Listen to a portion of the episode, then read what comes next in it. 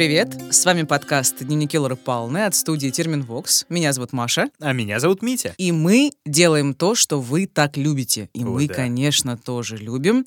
А что мы любим? Мы любим рассказывать вам страшные истории про серийных убийц и маньяков. И давай же снова их рассказывать. Нам там писа- писали, что слишком много флуда стало, пересказов мемов, видите ли, Треп ни о чем. посторонних, да, вещей. Но видите, мы живые люди, понимаете? Поэтому мы периодически не можем сдержаться. Так что, ладно, Мить. Как в том меня- анекдоте посадили двух блондинок в Не одиночную камеру на 20 лет. Они отсидели, у ворот пообщались еще минут 20, и уже после этого разошлись. Да, вот мы тоже наговориться все никак не можем, да, поэтому... Ха-ха-ха. Да. Ладно, давай, только не рассказывай анекдоты. Все, То это последнее, чревато, чревато. Сегодня очередной советский выпуск. Герой, врач Василий Кулик, это жестокий насильник-педофил из Иркутска. Он э, одновременно похож на убийцу пионеров Сливко, помнишь такого? Ну, а то. Еще немножко похож на подмосковного педофила Головкина, который Фишер. И чуть-чуть на Чикатило, хотя, с другой стороны, ну, почти все маньяки на него не похож, чуть-чуть да, всё-таки? на Чикатило. История, как всегда, тяжелая, но в финале, возможно, будет полегче и даже чуть-чуть жизнеутверждающая, хотя, конечно, вряд ли, но постараюсь закончить на позитивной ноте, хотя, разумеется, не обещаю. Вот по твоему лицу прям вижу, что прям ух, будет жизнерадостный, жизнеутверждающий, Нет, ну особенно. там просто очень крутой момент про доследование и про А, то, как использовали достижения науки, чтобы поймать серийного убийцу. пока космические корабли бороздят просторы Большого театра, наши советские расследователи расследуют с помощью науки. Это красиво. Ладно, поехали. Ура. Вася родился в 1956 году в Иркутске в образцовой интеллигентной семье. Отец Сергей Кулик, профессор энтомолог, это насекомые, насекомые, да. доктор биологических наук, работал в сельхозинституте, преподавал на биофаке Иркутского госуниверситета, в общем, такой классический ученый. Что-то мы очень странно сказали же. Энтомолог, ну это насекомые. Нет, э, энтомолог это э, ученый, который занимается насекомыми, но я думаю, да, вы поняли. Ну, вдруг кто-то не знает. Да. Параллельно он занимался литературой, кстати. Писал книги, и относительно известна повесть «Приключения капитана Кузнецова» про военного летчика, который потерпел крушение в тайге. Мгм. А, она вышла в 1960-м в местном иркутском издательстве. Что касается матери. Мать, необычное имя у нее Феодосия. Она была по образованию педагогом-психологом и работала директором школы. Ну и Вася получился поздним ребенком, потому что родителям было уже хорошо за 40, когда он появился на свет. Но это, если ты об этом рассказываешь, может, э, как-то это повлияло, да, наверное? Да, это совершенно точно повлияло. Беременность проходила очень тяжело. Плод, судя по всему, развивался с аномалиями, что грозило осложнениями для самой Феодосии. И медики настаивали на аборте. Они говорили, что есть вероятность, э, что ребенок э, родится тяжело больным. И вот что вспоминала об этом Феодосия, мать Васи. Врач, которая меня консультировала, сказала, что мне рожать нельзя, что тот, кого я рожу, будет не человек. Я все же решила родить, и роды длились у меня с 10 по 17 января. Они прошли под наркозом. Когда я впервые увидела новорожденного, то ужаснулась. Он был очень маленький, без ногтей, уши вдавленные, большой живот пульсировал так, что казалось лопнет. Он появился на свет недоношенным, семимесячным. До полугода его не купали, так как кожа от воды начинала чернеть. Только в 6 месяцев он начал походить на ребенка. Господи. Ну, кошмар какой-то. Нет, это Ну э, да, жесть. тяжкая и тоскливая, конечно, история со всех сторон. Да, не знаешь- знаю, э, как к этому относиться, к э, вот этой фразе, что тот, кого я рожу, будет не человек. Это, наверное, позднее уже интервью, когда он стал там относительно известен, товарищ Кулик сам по себе. Ну, я не знаю, она вроде пересказывает то, что ей говорили медики, Мгм. но да, безусловно, не факт, что ей сказали именно так. Но забегая Эм. вперед, да, как мы частенько видим, что когда вскрывается темная сторона того или иного товарища, все начинают сразу как-то припоминать, что ну да, «О, якобы, но... но- помните? ну да, он дьяволенок воплоти, у него не было ногтей и все он прочее. будет ну, не человек, и он вырос нелюдям. О, Ну, в общем и такое. целом так и получилось, но Ну да. понятно, что не только это сыграло роль, да? Натягиваем сову на глобус и продолжаем, да. Да, ну, в общем, первые месяцы жизни, как можно догадаться, были мучительными, что у Васи, что у родителей. У Васи отсутствовали глотательные и сосательные рефлексы, и питательные вещества ему приходилось вводить внутривенно. Недоношенному кошмар. Да, и когда Васю с мамой выписали, где-то через месяц, вот этих всех капельниц и всего остального, то он весил всего лишь 2 килограмма 100 граммов. Ну, представляешь, какой был маленький. Да. Потом Вася тяжело заболел корью,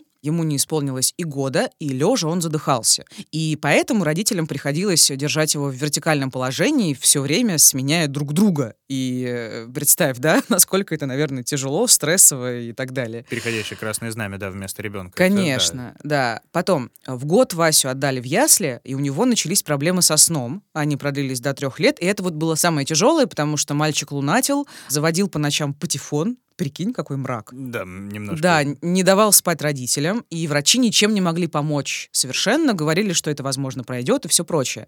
И судя по тому, что рассказывали родители Кулика, это было, ну, просто адское время, потому что у Феодосии, у матери, сдавали нервы, она часто раздражалась, она била сына, а отец его защищал, он, э, бывало, даже уходил э, с ребенком на ночные прогулки, чтобы мать немного успокоилась в одиночестве. Ну, это, да, интересная история. Не, не очень стандартная картина, да, матери и отца, когда они меняются местами. Да, Хотя кстати. в таком э, тяжелом детстве, с таким слабым здоровьем и со всеми вот этими штуками, да, частенько у матерей, насколько я знаю, слегка едет крыша, ну, в том или ином смысле. Но при всем при этом, да, картина очевидная и очень хорошо знакомая. Слабое здоровье, насилие со стороны родителей, ну, да, типично. Да, картина, к сожалению, действительно типичная, но в школе все стало немножко получше, ну, хотя бы не было проблем со сном, которые так выматывали родителей, но состояние Васи все-таки оставляло желать лучшего. Он рос довольно слабым, дважды перенес гепатит, он страдал ревматизмом, а до 12 лет задыхался от астмы. А при всем при этом, вот если со здоровьем становилось все лучше и лучше, как-то отношения с родителями улучшались, ну там, с матерью хотя бы? Можно сказать, что да, рукоприкладства не было, во всяком случае такого масштабного и чудовищного, ну, угу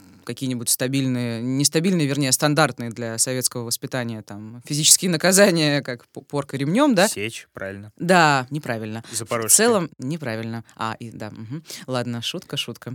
Э, в целом, к Васе относились лучше, чем к другим детям в семье. Вот это очень важный факт. А, то есть другие дети в а, семье да, были, он... Я забыла сказать, у него была старшая сестра. По некоторым сведениям, у него еще и брат был, но вот я про, про сестру в основном натыкалась. И в какой-то момент раздражение Феодосии сменилось гиперопекой. К слову, про отношения с родителями, ну, такой вечно слабый, вечно болеющий ребенок, ну, как к нему еще может относиться мать? То есть, да, в другую сторону совершенно, да, Да, да, да, да, да, да, да. И Вася чувствовал, ну, такое особое отношение к себе. И сестра говорила, что ему многое позволялось и прощалось. И по ее словам, Вася был, ну, довольно эгоистичным и жестоким. Однажды он даже гонялся за ней с ножом. Wow. Да. И мать утверждала, кстати говоря, что они особо сына не баловали, одевали вполне скромно, не покупали ничего лишнего. Даже когда в старших классах Вася молил родителей купить ему мопед. Я думаю, что они зарабатывали нормально. Ну, профессура вообще... и директор. Да, да, конечно, они могли себе это позволить но не позволили, ну, как бы в рамках воспитания. Ну, э, скажем так, баловство все-таки не только в вещах и покупках, и одежде измеряется, да, это такое. Хотя, может быть, да, для советской парадигмы мышления, да, скорее в вещах. Ну, я думаю, что это было излишество, по их ну, мнению. Да. Вася, Но кстати, при вседозволенности, сам... опять да. же, извини, пожалуйста, такое. Да, да, да. Вася подрабатывал иногда сам. Он работал дворником летом. Правда, он все-таки не накопил на мопед. И еще один факт из жизни Кулика, о котором хотела сказать. В доме всегда были животные. Не просто там один кот, одна собака, а белка, черепаха, собаки, коты.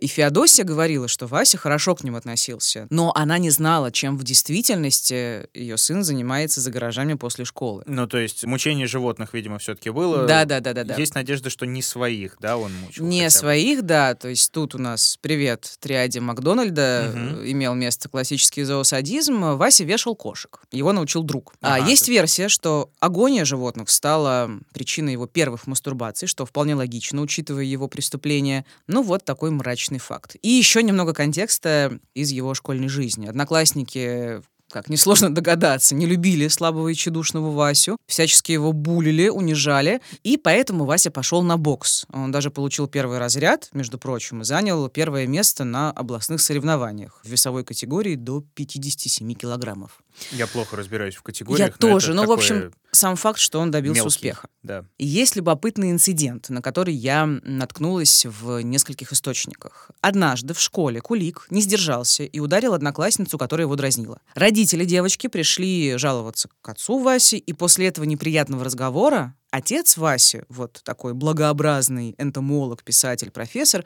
в первый и единственный раз сильно-сильно ударил сына в зубы.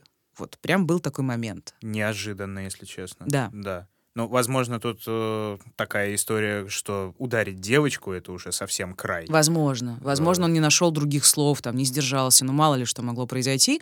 Но есть версия, что это тоже каким-то образом на него повлияло, потому ну, не что могло не повлиять, я отец думаю. всегда был защитником, да, а, А тут, тут это внезапно... предательство, в общем, да. такое. Ну, небольшое, да. Ну, что было дальше? Бокс Вася в итоге бросил. На очередных соревнованиях он получил мощный нокаут, э, долго лечился, лежал в больнице с сотрясением мозга, ну и просто к спорту охладел, и вся эта история кончилась. Ну, то есть он, видимо, достиг чего хотел, да, вот у меня есть разряд. Сотрясение мозга или чего? А, Нет. Не, ну я бы на его месте тоже охладел, если честно, потому что такое себе. Но я имею в виду, что он самоутвердился хотя бы немного. Но при всем при этом, при том, что у него первый разряд и относительные успехи, да, там в спорте и в чем-то еще, друзья-то у него в результате были или нет? Смотри, он не был прям мега замкнут. Это вот не та история, когда вот э, совсем хикки. Он общался, какие-то друзья у него имелись, и даже девушки были. Вася, Воу. кстати, вообще рано созрел и получил первый сексуальный опыт. И я вот процитирую фрагмент из его показаний на эту тему. Еще школьником влюбился в одну, спал с ней, потом узнал, что у нее таких, как я, с добрую дюжину. Студентом выезжал на уборку картошки, познакомился там с молодой замужней буряточкой, внешне похожей скорее на мальчика, обучившей меня всем извращениям. В ресторане сошелся с женщиной, которая доверительно поведала мне, что спит с любовниками своего мужа, а не пользует ее тем же способом, что и супруга. У меня было много любовниц, в последние годы около 20, по нескольку одновременно. Считаю, что на меня повлияла женская распущенность. Женщины мне надоели. Я не получал с ними удовольствия. Так, то есть можно... Сразу скажу, мне кажется, он преувеличивает про любовниц. Возможно, есть такой момент. Меня вот это, если честно, деталь совершенно как-то не зацепила. Все остальное немножко зацепило. То есть здесь как раз такой мощный намек на, видимо, грядущую гомосексуальность или уже развитую сейчас, подчеркнутый а- акцент на определенном способе соития, да? Ну, посмотрим, посмотрим. Не совсем так, не совсем гомосексуальность, ну, хотя там тоже, у него букет целый, и Ну да. гомосексуальность была в том числе, конечно. Но в целом, мне кажется, это важный момент, хотя мы тут забежали вперед. Вася рано познал, так сказать, телесное удовольствие, да. Ну и плюс ко всему ты говорила еще про кошек, что тоже не очень-то да, здорово. да. да, Ну, в общем, портрет, я думаю, что у всех уже сложился. более чем. Ну и потом э, Кулик стал стремиться к новым удовольствиям, но уже сопряженным с насилием. Васе исполнилось 18, его призвали в армию, он отслужил, а затем поступил в Иркутский мединститут на терапевтический факультет. То есть он прям хотел стать врачом после бокса или не очень хотел? тут не ясно, если честно, я не находил в его показаниях, вот я хочу стать врачом, спасать людей, лечить людей. А может, пристроили э, скорее, да? вот нет, что нет, нет. такое? Есть такая версия, что на это решение повлияла мать Кулика, Феодосия. Она хотела, чтобы в доме был врач. И еще у нее был диабет, и она рассчитывала на помощь сына. Ну Мгм. вот, то есть расчет. А, ну и плюс эта специальность, э, я думаю, вписывалась в концепт интеллигентной семьи, да, родители ученый, педагог, ученый и педагог, да, а сын медик. Очень Full красиво. house. Да. Да, интеллигентный. Кстати, кстати, интересный факт. Друг Вась уговаривал его пойти вместе с ним учиться на хирурга, но Кулик не согласился. Он сказал, что ему очень страшно резать живых людей, и ты знаешь, это мне показалось странным, учитывая, какие вещи он будет творить в дальнейшем. Ну, я не знаю, как именно там будет, но э, Скоро забегая узнаешь. вперед, да, да, спасибо. Забегая вперед, я просто ну, могу сказать, что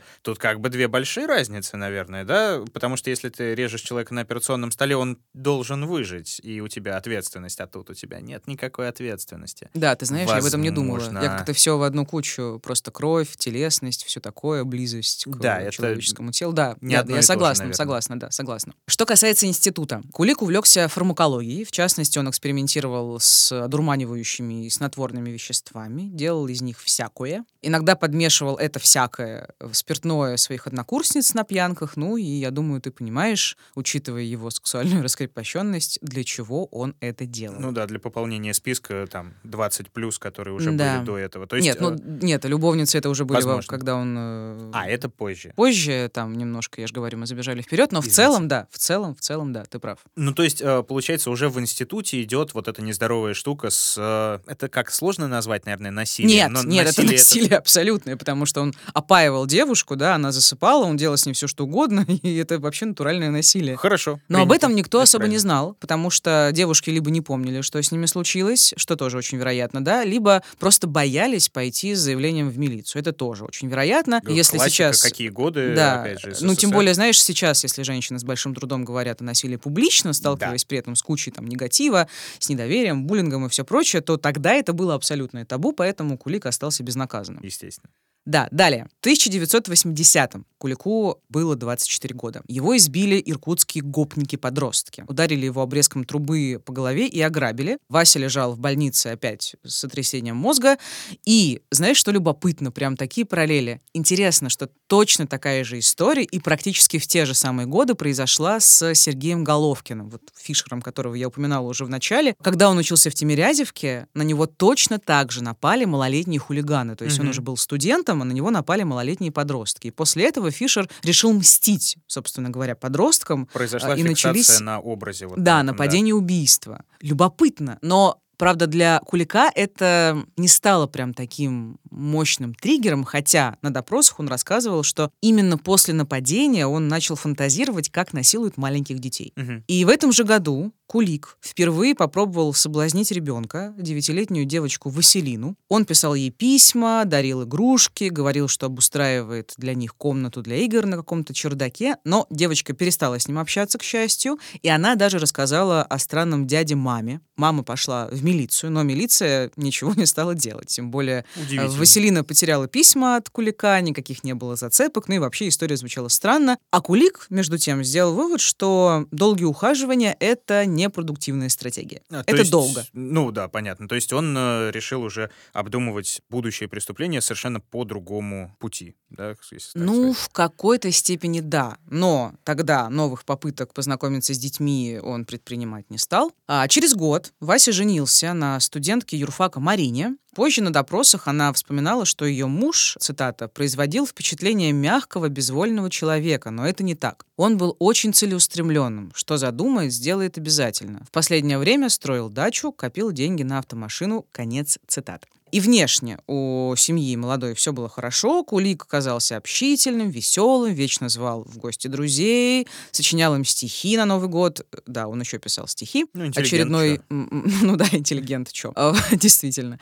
И в 82 году Вася окончил институт, пошел работать участковым терапевтом. Правда, я читала, что от своей работы он был вообще не в восторге, его ужасно раздражали вечно больные пенсионеры, он их там пытался куда-то отправить. Ну, в общем, не особо ему нравилось с ними возиться. И в этом же году он начал нападать на детей. Здесь вот сейчас будет фрагмент из его показаний. Семейная жизнь сложилась удачно. Жена по образованию юрист, у нас двое детей, очень люблю их. Не пил, не курил, на себя лишней копейки не тратил. И вот свихнулся. Не могу объяснить, когда и почему сорвался. Не хочу себя оправдывать, но наш мир всегда был ужасно уродлив, полон насилия, жестокости. А теперь больше, чем когда-либо. Много убийств, властвует видеопорнография. Меня стали смущать малыши, подростки, их обнаженность. Однажды решился. Это было днем. Я встретил на трамвайной остановке восьмилетнюю девочку, знаете, эдакую современную акселератку, и не мог преодолеть внезапно возникшего дикого желания владеть ею. Изнасиловал. В ту осень у меня было несколько таких приключений с девочками и мальчиками. Все случаи не имели никаких последствий. А, да, не имели никаких последствий. Почему? Ну, никто не подавал заявлений. Все А, тоже из-за того же... что- Да, извините, дети да. либо не рассказывали своим родителям, они просто не понимали, что с ними произошло. Либо дети рассказывали, но родители им не верили или просто стеснялись идти с таким в милицию. Или отказывались верить, потому что, да. Потому что Это это невозможно в это поверить, да. Скольких детей изнасиловал Кулик в 82-м, совершенно непонятно. Доказано три случая, но уже постфактум, но их могло быть значительно значительно больше. И Кулику становилось все сложнее и сложнее бороться со своими желаниями. Он даже, прости господи, хотел овладеть собственными сыновьями. Мальчики жаловались матери, что папа к ним лезет, но Кулик утверждал, что он их осматривает в медицинских целях. Дичь. Дичь. дичь. Тем временем мысли об убийстве, именно об убийстве, не просто о насилии, начали приходить все чаще. Вот что Кулик рассказывал об этом следователям. «Я в своих раздумьях часто представлял, что убиваю партнера ножом, но при этом не представлял себе вида крови. В общем, я постепенно, раз за разом приучал себя к мысли, что партнера придется убить, придушить, чтобы не было крика. Были случаи у меня, что дети от боли начинали кричать, и я в испуге их оставлял. Как-то, работая с очередной жертвой и преодолевая ее сопротивление, я немного придушил девочку. Она стала агонизировать, забилась в конвульсиях. Это вызвало у меня особое чувство полового удовлетворения. То, что частенько, кстати, вспоминают разные западные всевозможные маньяки, вот такие вот именно сексуальные, что гибель во время акта, она приносит отдельное удовольствие особое, именно поэтому они рано или поздно к этому переходят. Да, к сожалению. А, что дальше? В 1983 году у Кулика умер отец, и Вася очень тяжело перенес его смерть. Ему было так плохо после похорон, что он э, переборщил с дозой успокоительного и потерял сознание. Не факт, что он хотел покончить с собой совершенно. Он просто переборщил, его откачивали в местном токсикоцентре. Ну, в общем, такая трагедия, которая, безусловно, отразилась на его психике, учитывая, что мы помним его отношения с отцом, ну, вернее, что отец был защитником, однажды ударил, возможно, это как-то пошатнуло веру в отца, потом он еще и умер. Но в остальном, да, это такая глыба, за которой всегда можно было спрятаться. Конечно, видимо, конечно. Да. Ну и спустя год после смерти отца Кулик превратился в настоящего убийцу.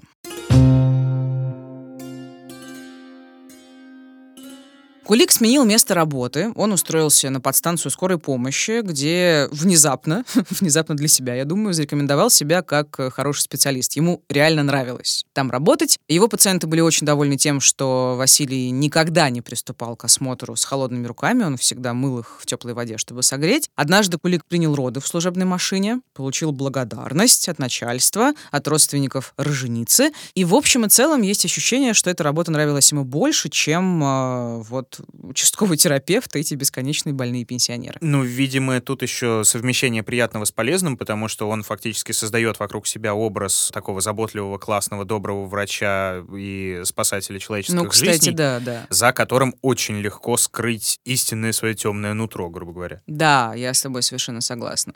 И вот ты хорошо подвел к первому убийству. В общем, да, прекрасный заботливый врач внешне совершает в 28 лет, в 1980 1984 году первое убийство. Кто стал первой жертвой, точно не ясно. По одним данным это была восьмилетняя девочка, а по другим 72-летняя пенсионерка. А, подожди, а, пенсионерка. Да. У него же как бы а, акцент в основном на детей был все это время. Нет, он э, в дальнейшем нападал и на пожилых тоже. То есть в какой момент и почему его стало тянуть на старушек, я не могу сказать, но в дальнейшем он, ну, грубо говоря, чередовал пожилых женщин и детей, убивал то одних, то других. А была какая-то зависимость от чего это там э, все, с чем это было связано? Или... Ну, если честно, я не знаю. Я не могу сказать, что Кулик прям планировал свои преступления. Ну, то есть вот прям планировал-планировал. Чаще всего он совершал их спонтанно. То есть, возможно, у него был некий сценарий, но он не составлял план, что вот сегодня я буду следить за той-то жертвой и так далее. То есть он не, не выслеживал конкретного человека, скорее кого нашел. Да, да, да, да. И вот я хочу проиллюстрировать этот тезис примером. Фрагмент из его показаний, где он рассказывает как раз про убийство 72-летней женщины, ну, которая, по некоторым данным, и стала его первой жертвой.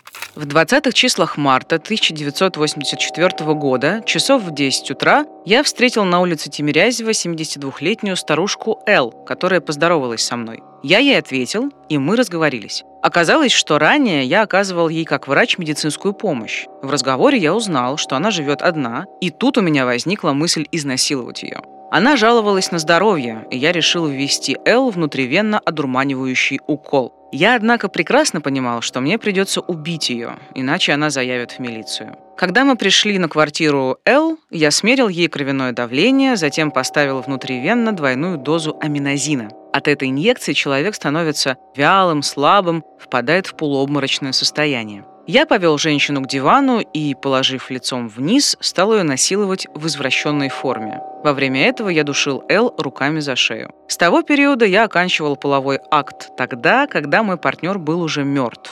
То есть я убивал партнера во время полового акта чуть-чуть опуская все мерзкие подробности немножко, э, параллель такая напрашивается с... Э, помнишь, мы делали спецвыпуск про докторов смерти? Да, да, да, да, да. Про одного, про другого, про британского, про нашего. Тоже же была такая история как раз с акцентом именно на пожилых людях, потому что они, ну, в общем-то, кстати, как и дети, они во многом более беззащитны, чем взрослые, и во многом ну, можно сказать, более ведомые, внушаемые при всем Легкая жертва. Да, легкая добыча. Серьезно, да. именно так. Да. И еще мерзкий факт. Старушек Кулик предпочитал насиловать сзади, как он говорил, в естественной позе не мог, ну, как он сам говорил, естественная поза, естественная форма. Ему были неприятны их лица. Угу. Просто мерзкий факт. В копилку И на том мерзких спасибо, фактов. Да. да. Дальше. Смерть этой пенсионерки была зарегистрирована справкой Иркутского ЗАГСа как наступившая в результате результате ишемической болезни сердца, атеросклероза и гипертонической болезни труп не вскрывался. А почему труп не вскрывался? Как бы там не было из серии следов изнасилования, следов насильственной смерти, придушения как раз-таки, ну и так далее. Я тебе объясню. Кулику на руку было тогдашнее законодательство в сфере здравоохранения. Тогда был такой нормативный документ, по которому человек в возрасте больше 70 лет, э, который регулярно наблюдается у врача по поводу там, всяких своих заболеваний, мог быть похоронен без вскрытия по справке такого врача.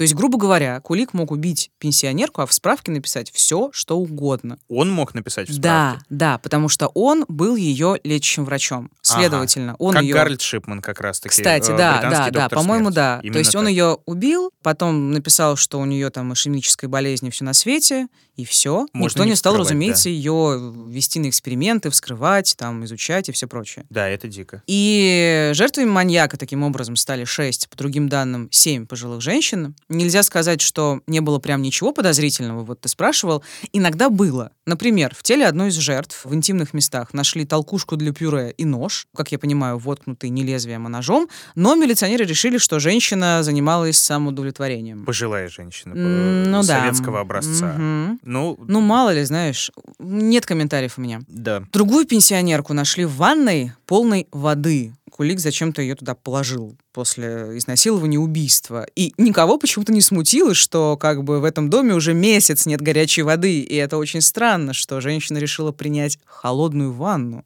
Да. Да. Что-то... Ну и плюс ко всему, наверное, все-таки есть такая штука, что милиции просто лень было немножко, Ну да? да, какие-то пенсионерки. Ну, У нас отношение к умерли, старикам, к умерли, сожалению, да. такое себе. Тем более, как бы это годы какие, 80-е? Да, 83-й, если не ошибаюсь. Ну вот, да. Или 82-й. В общем, да, 80-й. Нет, это уже 84-й, пардон. Да, это уже 84-й. Но это еще не самое вопиющее, хотя, казалось да. бы. Вот, послушай, что рассказывал Валерий Морозюк. В 80-х он был старшим следователем прокуратуры Иркутска. В Ленинском районе была старушка, которая пошла в прокуратуру жаловаться, что вот такой-то, такой-то врач Кулик меня изнасиловал. Бабушки не поверили.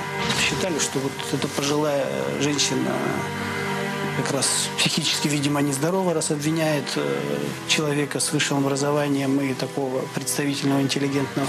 Вот опять этот образ, да, влияющий. Р- э, Конечно, Сначала ты работаешь на конечно. образ, потом образ работает на тебя. И вот, собственно, и все. Ты Да, закрыт и защищен. Кулика даже вызвали в милицию, понимаешь? И он сказал, что просто делал старушке укол, ничего не было. Вот я такой хороший врач, у меня прекрасные рекомендации с работы. Конечно, Спасибо, доктор. Да. Да, и, конечно, уголовное дело никто возбуждать не стал. Так, а скажи мне, пожалуйста, ты же говорила, что были не только пенсионерки, были еще и дети, да, с попеременным Да. э, успехом. Да. Но и, и тоже, как я понял, со смертельным исходом были э, Конечно. нападения на детей. Но это-то, это же, ну, не пенсионерки, на которых, да, может быть, кому-то там было начхать э, в иркутской милиции. Это дети. Вот, я Это как раз другое. хотела рассказать про детей. Первой жертвой среди детей стала восьмилетняя Лариса.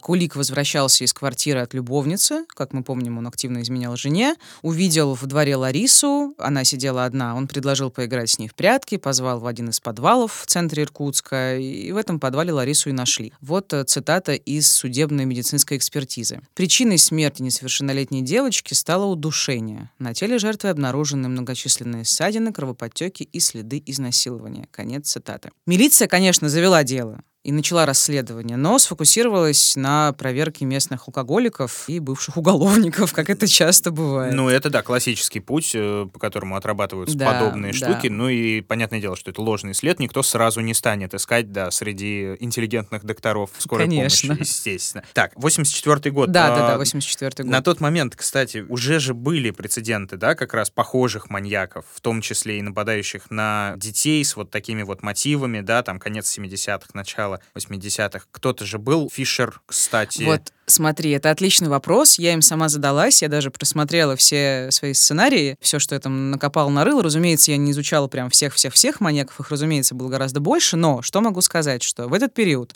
уже искали Чикатило. То есть, э, но его арестуют только через 6 лет. Угу. В это время орудовала, помнишь, такая у нас была Тамара Иванютина, отравительница, посудомойка из Киева, да, да, она отравила детей и родственников, но ее, опять же, еще не поймали. Ну и это не похожее, да, дело. Ну, совершенно. Угу. Плюс уже тоже совершал свои адские преступления убийца пионеров из Ставрополя Анатолий Сливко, но он вот только в процессе его через год только в 85-м арестуют. И узнают об этом тоже только Да, конечно, год. разумеется. Да. В это же время убивает Сергей Ткач, это, помнишь, маньяк-криминалист из Украины? Которого но вообще его... нашли лет 15 назад Да, всего. его нашли там в 2005-м. В это же время убивает белорусский Тед Банди, но его, как и Сливко, арестуют тоже через год, в 85-м. То есть... Михасевич, да. Да, Михасевич, да, Михасевич. Но что касается тех, кого именно поймали к этому времени, это Нагиев из «Громких», который убивал женщин, похожих на Пугачеву, его арестовали в 81-м, И а казнили в 85-м. Да, он женщин да, убивал. Женщины, на железной дороге. Да. Потом был Мосгаз, правда, это было вообще очень давно, в 64 году. Про это уже, скорее всего, забыли. Конечно. И это тоже была не совсем э, сексуальная мотивация. Да, него, да, да, да, он, он убивал. Одно изнасилование, по-моему, Да, было. одно изнасилование. И, да. и еще был этот уральский подросток-извращенец Винничевский, но это было вообще в 40-х. Давно и э, неправда, до, да. до войны, да, и это дело скрывалось. Ну и, собственно, не только его дело скрывалось, ну, я имею в виду, не афишировалось. Поэтому ну, да. у меня лично ощущение, что как раз в 80-х, вот как раз э, какая-то концентрация маньяков, ну или, во всяком случае, мы о них знаем. Мы не знаем, опять же, сколько их было в реальности, но вот о самых громких и вопиющих мы все-таки знаем. И вот э, они, получается, совершают свои чудовищные преступления одновременно. Ну, возможно, я еще как подумала. раз потому, что 80-е, потому что Союз разваливается, Да, да, да, очень много всего, и... да, экономические причины и далее, далее. Там много, много всего. Ну, еще, знаешь, я подумала, что огромная страна. Никто не связывает это э, одно с другим, да, разумеется. А, в этом плане. Плюс, мне кажется, что вообще изучение психологии в каком-то виде серийных убийц началось, наверное, после Чикатила. Это был мега громкий случай, о котором знали все. Ну, во время в конце даже, наверное. Ну вот да, возможно, тогда. во время в конце и тогда. А вот 84 год слишком рано еще для этого всего. К ну сожалению, учитывая... слишком мало базы, ничего просто, мало информации и так далее, учитывая еще идеологию, которая все еще И учитывая то, что остается. ты рассказывала в выпуске про Мосгаза, как э, Хрущев, который разъединил э, единое Министерство внутренних дел на местечковые, да, которые тоже, естественно, друг с другом... Ну, ну да, не коррелировались а, никак. Не особенно делились. Да, И да. Единой базы поэтому тоже, скорее всего, не было. Да, в общем, такая ситуация. Примерно, опять же, я не претендую на экспертность, но из того, что я знаю, вот такие выводы можно сделать. И возвращаясь к убийствам детей, хронологии преступлений и расследованию. Кулик убивал чуть больше года, с весны 84 до лета 85 -го. Как я уже говорила, детей он чередовал со старушками, но бывали периоды, когда он переключался только на детей. Детей он заманивал, ну, классическими способами, сладостями, мороженым, кому-то обещал показать подземный зоопарк, якобы там с кем-то поиграть в прятки. Интересно, что чаще всего Кулик совершал преступления в центре Иркутска. В любимых местах, которые были знакомы ему с детства. Часто детей находили в подвалах. Да, такое ощущение, что его любимые места детства — это подвалы. Но чисто территориально он там просто гулял. Ну, вырос, да. И там было много заброшенных подвалов, как я понимаю. Эмоциональная привязка, да. судя. Возможно. И вот, э, например, мальчика семилетнего Андрея Фомина, которого маньяк увел зимой, эм, его тоже нашли в подвале. В последний раз его видели, когда он катался с ледяной горки. Ну, Кулик, собственно, его увел. Бывало, что Кулик насиловал и убивал в квартирах, когда дети были одни. И вот цитата из материалов следствия. По адресу переулок 8 марта найдено тело девятилетней девочки. Она была избита, изнасилована и повешена в детской комнате на скакалке. На трупе в области живота обнаружены ссадины, на голове ушибы и кровоподтеки. По факту преступления возбуждено уголовное дело. Самой младшей жертве Кулика было 2 года и 7 месяцев, самой старшей 75 лет. Повторюсь, тогда на смерти пенсионерок никто внимания не обращал, милиция фокусировалась э, только на детях. И к концу 85 года у милиции было 5 нераскрытых убийств малолетних, сопряженных с насилием. И судебная медицинская экспертиза показывала, что со всеми погибшими и девочками, и мальчиками были совершены половые акты в извращенной форме. На телах погибших обнаружили сперму, которая совпадала по групповой принадлежности, ну, грубо говоря, одна и та же. Все это, а также осмотр мест происшествий давало основание считать, что все эти преступления совершает один человек. То есть к этому выводу рано или поздно пришли. Было несколько подозреваемых, но их вину не смогли доказать. Никаких зацепок и прорывов в расследовании не было, и Кулик продолжал работать на скорой, жить жизнью примерного семьянина и убивать. Последнее убийство ребенка Кулик совершил во время отпуска. Он отдыхал с женой и детьми. Его фантазии зашли еще дальше. Процитирую фрагмент из его показаний.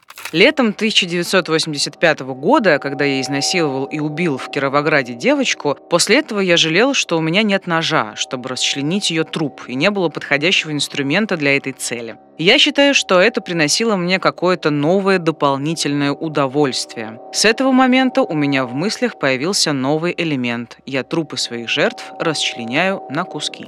Традиционная история с э, ростом жестокости, с э, нарастанием новых приемов, новых удовольствий и всего остального. А это только в мыслях осталось? Или... К счастью, да. А последнее убийство, все? Да, последнее убийство. Значит, к этому времени, к последнему убийству у милиции были показания свидетелей, свидетелей, было описание, был фоторобот Кулика, и ориентировку развесили по всему Иркутску, и текст был такой.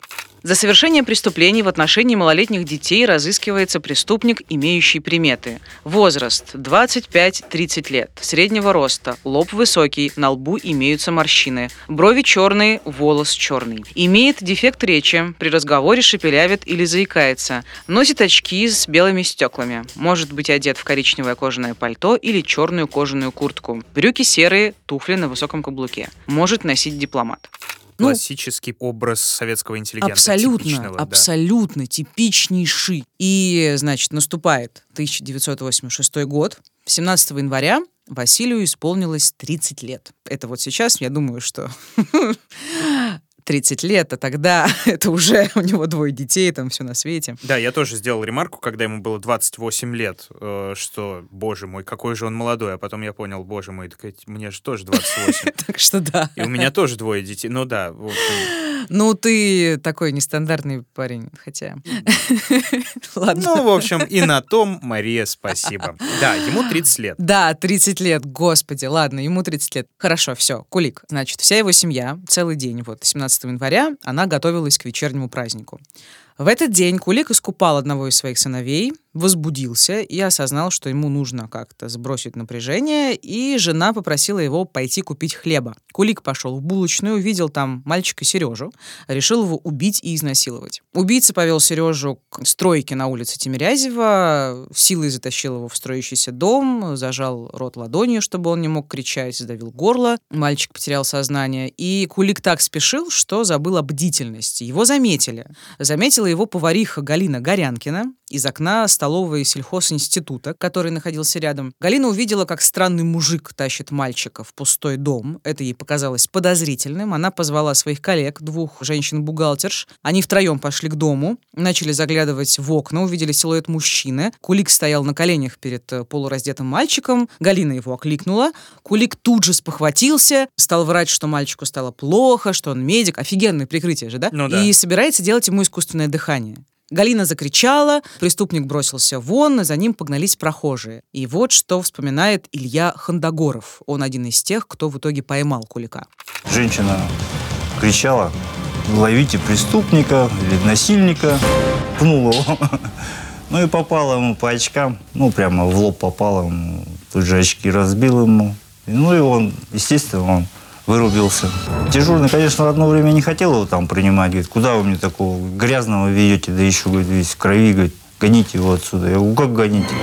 Поясню, поясню немножечко. Тут пропущены понял некоторые немножко, эпизоды. Галина закричала, там двое или трое, по-моему, бросились за Куликом. Он попытался перелезть через забор, его спустили с забора, и потом, значит, его пнули там каким-то образом, э, ну, как-то обезвредили, По да, и повели, и да. повели к дежурному, да. И тут э, любопытная тема. Дежурный не хотел его принимать, вот как было сказано. Вот, Ну, наверное, ты про это хотел уточнить. Ну, в смысле, да, что У меня вообще, если честно, тоже нет слов. Э, такой то есть грязный, да? то есть просто дежурному было влом делать свою работу. Возиться да. с каким-то там окровавленным... Ну, они там, когда его задерживали, они же его ударили, он там был... Он мне всю всей камеру видимости. заляпает. Да, ну, я не знаю Умойте, вообще, потом приводите. если честно. Ну, это беда какая-то. Это просто ад. Вот в этом... Я хотела бы сейчас что-то просуждать про менталитет, но не буду, потому что Рядовой опять дождусь... и дож- высший генералитет, да? Дождусь от тебя обвинений в русофобии, но что-то в этом есть глубинное и чудовищное. То есть он не хотел разбираться с человеком, который что-то подозрительное делал с маленьким ребенком. Ну да, Жесть. да. Но, к счастью, Кулика в итоге приняли, начались допросы и все прочее, и сначала маньяк во всем признался. Он заявил, что действительно совершал преступление, по его словам, их было всего 30, ну это вообще нападений, часть из них закончились убийствами. Однако, вот тут очень странная была тема, Кулик уходил от деталей. Он не давал э, почти никаких дополнительных сведений, кроме тех, что уже были у следователей. В отличие от очень многих других наших Да, товарищей, да, да, да, которые, да, да. наоборот, как раз попавшись, уже говорили Мега подробно, всё, там да, все такое. Он во всех мельчайших нет. деталей. А, Он скрывал обстоятельства, которые предшествовали там совершению убийств, да. Он а, не рассказывал, как именно он контактировал с жертвами, как он их там завлекал. Он подробно не рассказывал о механизме преступлений. Ну, это, в принципе, было плюс-минус понятно, но он не подтверждал это никак своими словами. Кроме того, Тут тоже еще важный момент. Многие следственные действия, то есть и проверка показаний на месте, и опознание, и очные ставки, правоохранители провели, ну, на достаточно низком профессиональном уровне, а при назначении экспертиз были допущены нарушения. Вот. Это э, опять потому, что работа на отвали идет, или почему это происходит? Ну, это хороший вопрос, почему, но я не готова на него ответить на том определенно. спасибо, опять Думаю, факторов несколько, но я попытаюсь. Э, Состав, возможно, следственной оперативной группы был не самый лучший. Э, У правоохранителей еще не было опыта работы с маньяками, общий уровень профподготовки, а еще, возможно, знаешь, банальное невезение и ну, я не знаю, обстоятельства так сложились. Вот, например, дома у Кулика на видном месте лежал дневник, куда он записывал свои преступления, переживания и все остальное. Самое любопытное, семья была настолько интеллигентная, что родители, ну, тогда уже только мать осталась в живых, она знала, что это дневник Кулика, но никогда в него не заглядывала. Мгм. Но каким-то образом он не попал в руки следователей во время обыска, то ли, ну, маловероятно, что они его не заметили, скорее всего, мать Кулика, зная, что к ней скоро придут с обыском, прочла его и сожгла. Но она, собственно, потом э, призналась в этом следователям, что она его сожгла. пересилив э, всю свою интеллигентность и узнав таким образом, какая мразь у нее уходит, получается, в сыновьях, она предпочла как раз-таки скрыть эту всю историю, не выносить ссоры из избы и Ты знаешь как? Она сказала, его. я вот э, тоже пыталась найти что-то ее мотивации, но наткнулась на такой факт. Она утверждала, что это никто не должен читать. То есть, Кроме э, нее и Кулика, видимо, да? Что это ну, за видимо, это нас... она, стандарты? она просто не понимала, что это важно для следствия, возможно. И ее это так потрясло, это были там откровения дьявола, хрен его знает. Ну, то есть, если он описывал там все, все свои преступления, там, вплоть до качества оргазма, прости господи, да, это, наверное, ее так шокировало, что она это просто, ну, это, возможно, был такой, знаешь, спонтанный эмоциональный поступок. То есть Ну ты да. увидел нечто такое страшное, что тебе хочется от этого просто избавиться. Плюс она мать, плюс, ну, просто много противоречивых чувств, я думаю, она испытывала. Я Ну думаю, да. вряд ли она оправдывала своего сына, конечно. Но тут либо причуда интеллигента, с одной стороны, то, о чем ты говоришь, либо все-таки, учитывая, что она директор школы, она примерно представляет себе, насколько это страшная история, она всю жизнь работала с детьми, получается, то да, тут очень странно. Ну, Ну и да, и, и материнский инстинкт, который все-таки как-никак работает на то, Мне что кажется, ребенка своего надо выгораживать в любом случае. Да, я согласна, но мне кажется, что здесь много-много противоречивых чувств, спонтанности. Возможно, если бы она подумала, возможно, если бы она была не одна, если бы у нее был советчик. Ну, ну ладно, в общем, можно долго рассуждать и не прийти всё равно ни жесть, к какому выводу.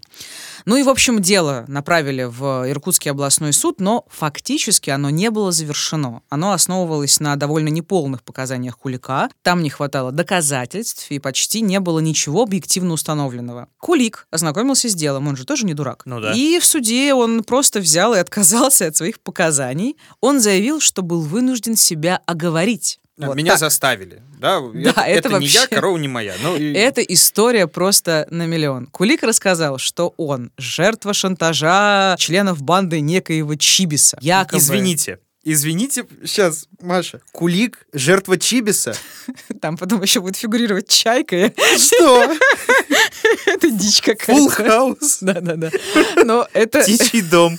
Скворечник в фестивале не участвует. Маша, Да, господи, извините, пожалуйста. это реальность, это не я. Все совпадения случайны. Ой, Ну хорошо, жесть. да, все. Ну Извините, тут да. хотя бы ты нашел э, повод посмеяться, Да, расслабиться. спасибо. Банда Значит, Чибиса, да, да. Кулик, жертва Чибиса, якобы отец Кулика во время Великой Отечественной войны сделал где-то в Украине схрон трофейных автоматов и боеприпасов. Непонятно зачем. И однажды, якобы, опять же, ну тут, в общем-то, все якобы, э, в компании приятелей проговорился об этом. Чибис и его команда обнаружили тайник и использовали оружие при нападении на инкассаторов. Чибис и его команда. Так, мы держимся изо всех сил. Потом, потом, что было потом? Преступники каким-то невероятным образом нашли отца Кулика, принялись ему угрожать заявлением в милицию, потому что на его автоматах, да, в этом схроне остались его отпечатки пальцев, мол, Ну мы да. тебя сдадим, да. И Кулик старший якобы всю жизнь платил шантажистам, ну а потом умер, как мы помним. Пахнет э, к- к- Да. неправдоподобием каким-то, скажем, цензурным. Дальше. А через какое-то время Чибис вышел на сына, ну, собственно, на Василия Кулика, Да. и потребовал, чтобы тот взял а, на себя все убийства старушек и детей, которые совершили члены банды. Но, правда, непонятно, зачем они их совершили. Ну, Бред. они же бандиты, конечно, А, ну да. да. им, им можно. Ну, это- Невероятно дегенеративная история, если честно. Явно выдуманная хрень, конечно, Сказочный пока- идиот. показалась э, суду подозрительной. Плюс в деле было, как я уже говорила, много белых пятен. Вина Кулика на 100% была не доказана. И в 1987 году дело отправили на доследование. В доследовании, только, пожалуйста, не смейся, принимал участие Юрий Чайка. Он был... Тот самый, да? Да, бывший генпрокурор, уже бывший. Ага. А, а тогда, в 80-х, он был первым зампрокурора Иркутской области. И он, соответственно, прилетел на дело Чибиса и Кулика. Да, Ну, извините, я, не- я не сдержался. Да. Просто, да. По его распоряжению Ой. появилась новая следственная бригада, и ее возглавил один из лучших российских следователей Николай Китаев, очень крутой мужик. Он, кстати, в дальнейшем вычислит ангарского маньяка Михаила Попкова. То есть вот сейчас начинается все то же самое, что обычно происходит вот с такими вот крупными делами. Приходит огласка, и приходят Да чуваки. большие крутые Да, чуваки. по все, всей видимости. Милицейский спецназ, Что еще? Да, не только они этим занимались. В Иркутск приехал следователь по особо важным делам Исаак Остоев. Возможно, ты про него слышал. Это тоже легендарная личность. Его следственная бригада позже задержала Чикатило. Мгм. И был составлен план дополнительных следственных и оперативно-поисковых мероприятий и экспертиз. Поисковых. Поисковых. Оперативно-поисковых. Так они поисковые или поисковые? Вообще, они, если говорить языком возбуждено уголовное дело, то тогда оперативно-поисковых. Ладно. Но это не В общем, точно. все, все все поняли. Ну, э, э, э, факт Да, ты это остается пошутил. фактом. На смену товарищам, которые не могут найти дневник, который лежит на столе, пришли вот такие вот крутые ребята. Ну, я тебе уже говорила, что с дневником непонятно. Возможно, с он был сожжен непонятно. до, поэтому не плоди Хорошо. ложные факты. По крайней мере, те, которые не хотели пускать окровавленного педофила в камеру, чтобы он Разумеется. там не заляпал ничего. Да. И еще были назначены экспертизы. Их провели в итоге больше сотни. И некоторые из них были уникальны. Они проводились впервые. Например, биомеханическая экспертиза. В этом контексте это исследование особенностей походки кулика. Круто. А, Две маленькие девочки-очевидицы в своих показаниях говорили, что он странно выбрасывал ногу в сторону. Исследователи обратились в Восточно-Сибирский научный центр Российской академии медицинских наук, а именно в биомеханическую лабораторию отдела ортопедии взрослых и детей. И эксперты сначала отнеслись к этому скептически, типа, Ну, «Чё?» это действительно довольно странно Да, но потом поначалу. согласились. И результаты исследования документально подтвердили показания свидетелей. Если вы наберете в Гугле или в Яндексе Василий Кулик, там будет странная фотография черно-белая, где он в трусах ходит по столу. Это как раз в рамках этой биомеханической экспертизы по выявлению особенностей его походки. Слушайте, как круто-то, а? В какой-то момент, это еще не самое крутое, Мгм. что было, там их было миллион всяких, но я перескажу только вот те, которые мне показались самыми интересными. Значит, Кулик начал говорить в какой-то момент, что преступления ему приснились. Тоже гениально. Очень странное, да. И исследователи назначили экспертизу сновидений. Я узнала о том, что есть такой, оказывается, крупный ученый Василий Касаткин, доктор медицинских наук, профессор, э, психоневролог, автор уникальной монографии «Теория сновидений». Короче, он крупнейший специалист в области изучения снов, в том числе снов людей, которые страдают различными заболеваниями и расстройствами. И просто представь, за полвека он исследовал больше 50 тысяч снов с научной точки зрения. Просто я даже, мне страшно представить, что, что в этих снах разных людских. И, собственно, Касаткин развенчал версию Кулика о якобы приснившихся преступлениях. И, ну, саму экспертизу я не буду пересказывать, она, в общем, огромная и сложная. Ну да, но вывод, это очень сложно. да. но вывод это авторитетная экспертиза, которая, доказывает, что, чувак, тебе это не приснилось.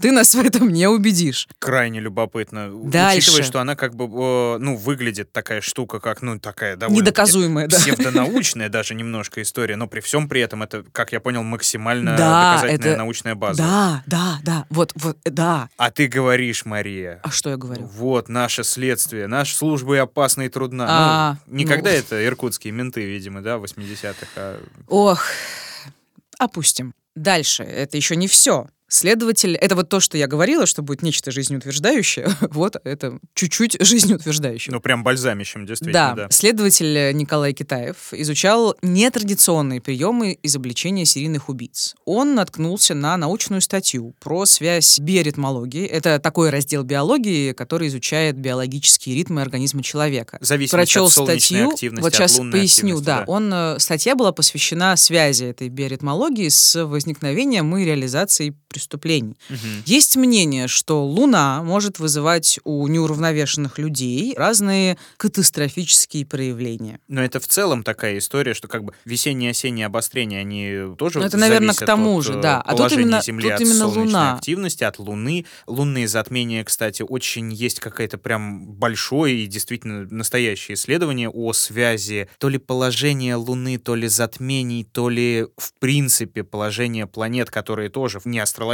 а именно биоритмически оказывают влияние не просто на человека, а прям на человечество. И там, э, ну, если это прям не параллели, то корреляции там точно заметно, что там происходили крупные войны именно в те периоды. То есть там и Да, столетняя это война. очень и- интересно, Мить, правда. Очень круто, да. И, ну, значит, это не совсем псевдонаучная Да, тема, да, да, но, тем не менее, это, конечно, нетрадиционная история в контексте маньяков, да, и выяснилось, что вот именно Луна, о которой я говорила, относится к Кулику, ну, вернее, ее положение и все прочее, не только в плане преступлений, но и в плане сговорчивости. И вот послушай фрагмент из интервью Николая Китаева.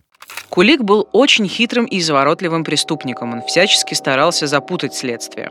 С помощью известного биоритмолога из Санкт-Петербурга Валентины Шапошниковой я установил, что обвиняемый Кулик совершал сексуально-садистские убийства в дни либо полнолуния, либо новолуния. Она, Валентина, высчитала биологические ритмы маньяка и сказала, что наиболее податливым и разговорчивым он будет в середине июня.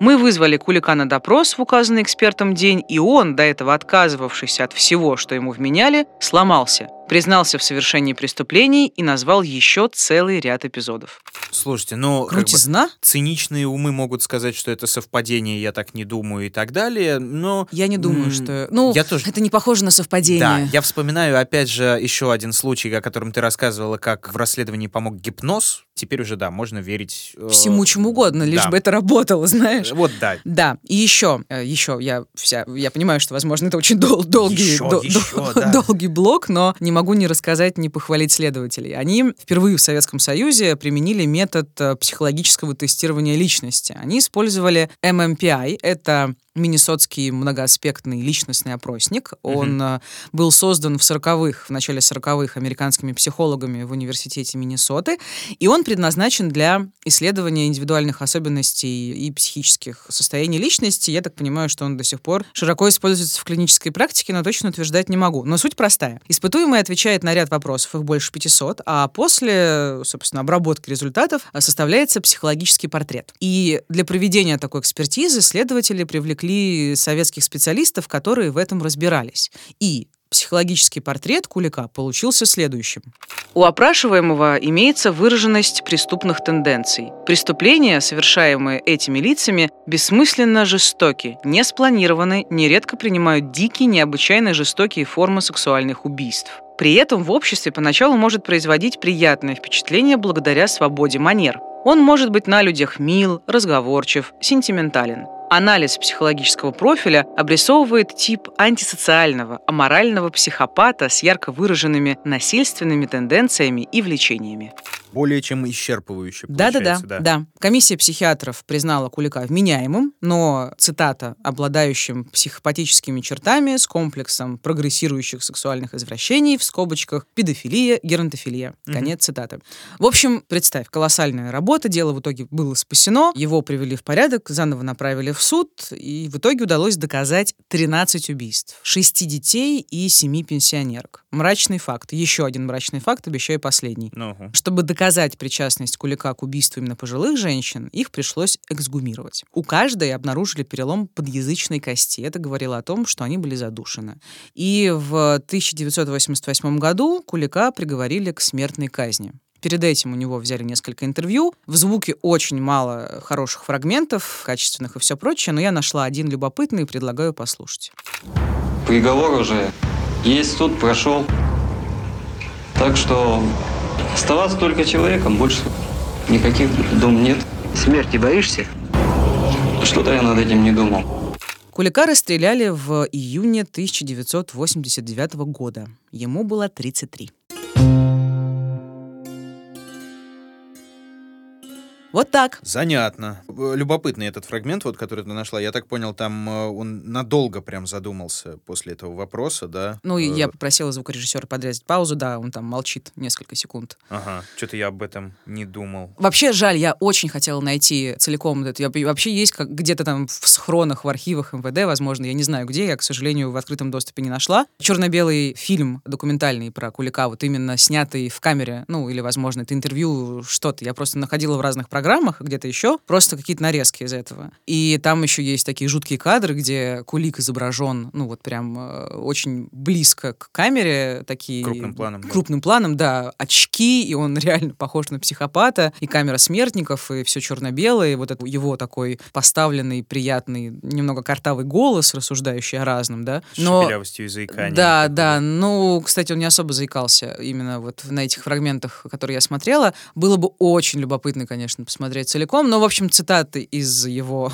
показаний, допросов на самом деле мне более, Более чем хватило. достаточно, да. Ну, в общем, такая история, Мити, да. Ощущение, что параллелей много. К сожалению, действительно, да, видишь, привлекают самых лучших специалистов, когда ясно, что уже, ну, невозможно что-то сделать. И просто можно долго рассуждать о том, что не было базы, никто не был готов, бла-бла-бла, все работали спустя рукава, и только такие вопиющие случаи, как там, условно, Чикатило, да, могут заставить всех консолидироваться и совершать делать прорывы. Но в этом Ну, деле, э, мир. наверное, хорошей была штука в том, что его все-таки уже поймали на тот момент. Да, да, да, И да. после Но его этого- могли просто тупо отпустить, понимаешь? Вот да, благо то, что его не отпустили, и то, что всю доказательную базу нашли крутые ребята и большие молодцы, за что им сердечное спасибо, низкий поклон. Это случай, кстати, один из самых известных и показательных в советской криминалистике. Он исследование, которое проводил Николай Китаев с коллегами в учебниках по криминалистике, есть во всяких там научных работах, научных статьях. Ну и, в общем, и целом это действительно очень хороший пример работы наших правоохранительных органов, не побоюсь этого слова. И это заслуженно, действительно, Да. большие молодцы. Ну,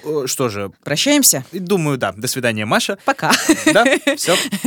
Это был подкаст «Дневники Лоры Палны». Меня зовут Маша. Меня зовут Митя. Слушайте новые выпуски в мобильном приложении на сайте SoundStream, на любых удобных вам подкаст-площадках. Опять же, это Apple подкасты, это Google подкасты, это CastBox, это Яндекс Музыка. Ну и это даже еще и Spotify. Ну и... э, под- Да, и, конечно, у нас есть подписка, я Вот. хотела про это сказать, которая спасает нам жизни. Вы можете подписаться на все выпуски ВКонтакте в разделе ВК Donuts, стать нашими донами. Дигидонами. Да, в приложении SoundStream, в Apple подкастах и на Патреоне. Ну Спасибо, и- если вы это сделаете. Ой, да, да, там действительно, в общем, довольно-таки интересно, учитывая, что вышли уже два спешла. Один спешл был очень давно сидел на Патреоне, второй вот только-только стал доступен. И он очень крутой. Я Ага. его, мне он самый любимый спешл, э, действительно. Пожалуй, вообще. да, потому что, ну, это действительно классно, потому что Маша прям пересилила, можно сказать, себя, нырнула в глубь веков, и ей понравилось. Так Да. что, друзья, все, советские истории на этом закончились. Начинается древнерусский true crime. Ну, кстати, нет, у меня появились мысли. Ну, в общем, слушайте спешл, и вы много чего узнаете. Да, ну плюс ко всему там всякие инстаграмы, Лора Павловна, собачка,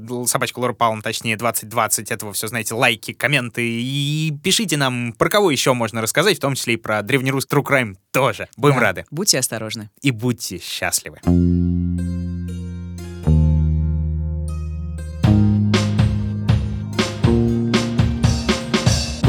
Подкастом работали ведущие Мария Погребняк и Дмитрий Лебедев, звукорежиссер Евгений Дударь, продюсер Кристина Крыжановская. В подкасте использованы материалы из циклов документальных фильмов «Следствие вели» и «Первая кровь» телеканал НТВ, фрагменты статьи Татьяны Андреевой и Николая Китаева из журнала «Эксперт-криминалист» за 2009 год, а также цитаты из интервью Николая Китаева областной газете 2008 год.